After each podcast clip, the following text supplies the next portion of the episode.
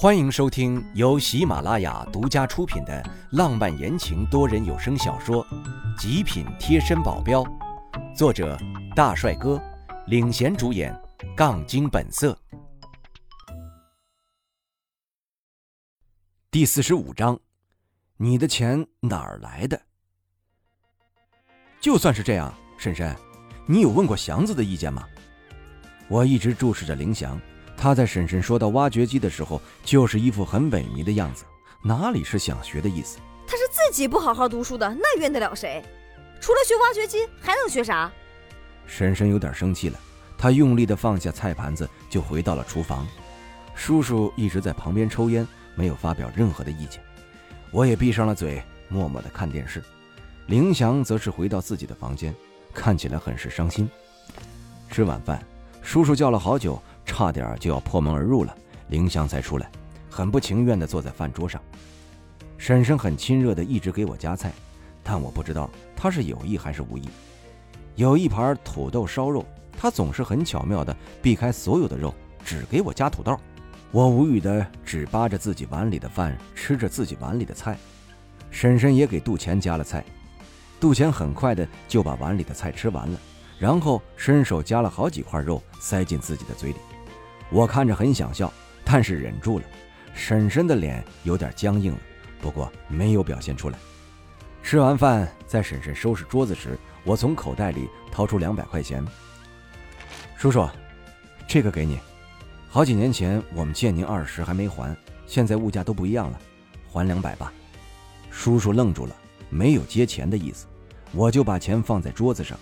婶婶听见我说话，碗也不洗了，走出来，看见钱。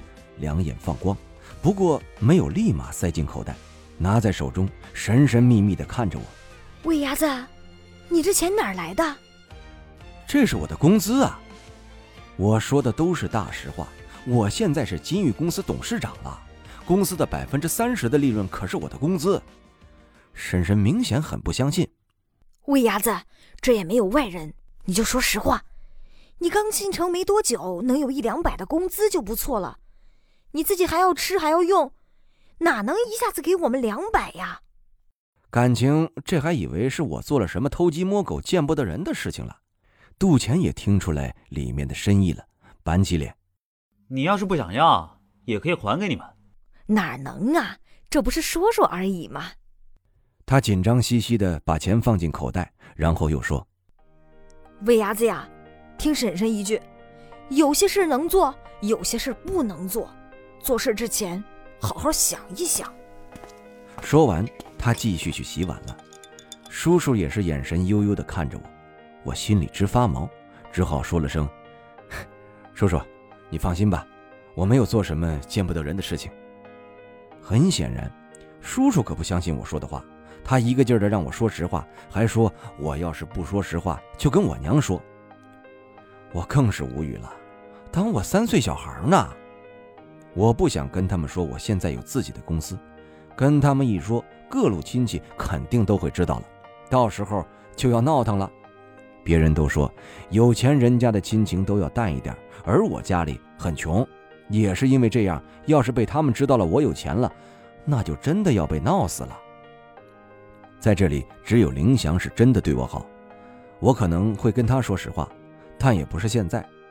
吃完饭没多久，我们就走了。婶婶在我们临走的时候，最后一句话还是：“伟伢子呀，做事之前要想清楚呀。”我完全就当耳旁风了。回宾馆的路上，杜钱一个劲儿的在我耳边唠叨：“老大，以后那个地方以后不要去了，什么嘴脸啊！”一回到宾馆，我手机就响了，是村子里打来的电话，肯定是娘打来的。应该是我一走，叔叔就打电话给娘了。喂，娘。臭小子，你说你在城里都做了什么糊涂事儿？一接听，那边就传来了怒骂声，这语气八成是叔叔或者婶婶添油加醋了。我耐心的等娘骂完，然后说道：“娘，你放心吧，我没做什么亏心事儿，我现在在公司上班，工资还挺可观呢。”娘半信半疑的说道：“真的？”真的，娘你就放心吧。听娘现在的声音很疲惫，应该是刚刚从地里回来，很心疼。娘，你在那边还好吧？等我这边不忙了，我就回家看您。很好，很好。这几天雨多，地里也不害虫了，东西一下子就长出来了。好，后面说了不少，大部分都是娘在问，我在答，满满都是关心，让我在外好好照顾自己。关掉电话，我又忍不住惆怅了一番。我一定要好好孝顺娘。数日，早早的就有人来宾馆找我们，让我们赶去片场，急得我们连早餐都是在路上随便买了两个包子就啃了。赶到片场，都是一嘴的包子味儿。拍广告的不只是我一个，还有一个女明星和另外两个男明星，我们都不认识，但是从他们嘴里听到这几个人好像都很有名，这让我疑惑了：什么广告这么大牌，请了这么有名的明星？然后有一个人上不了了，还一定要找个合适的男的替补。星火甚至为了这个同意跟金宇合作。我走过去问导演，导演直接忽视了我的话，扔给我一个剧本，让我自己琢磨，有不懂的地方再问别人。我撇撇嘴，翻开剧本，也就三句话的台词儿，然后就是一些注意事项。我看完也知道了，我要拍的是什么广告，是一个小小的洗发水广告。还是一个我听都没听过的牌子，不仅是我一个人疑惑，场内的不少人现在都在议论这个问题。从他们的只言片语里，我大概知道了一点点。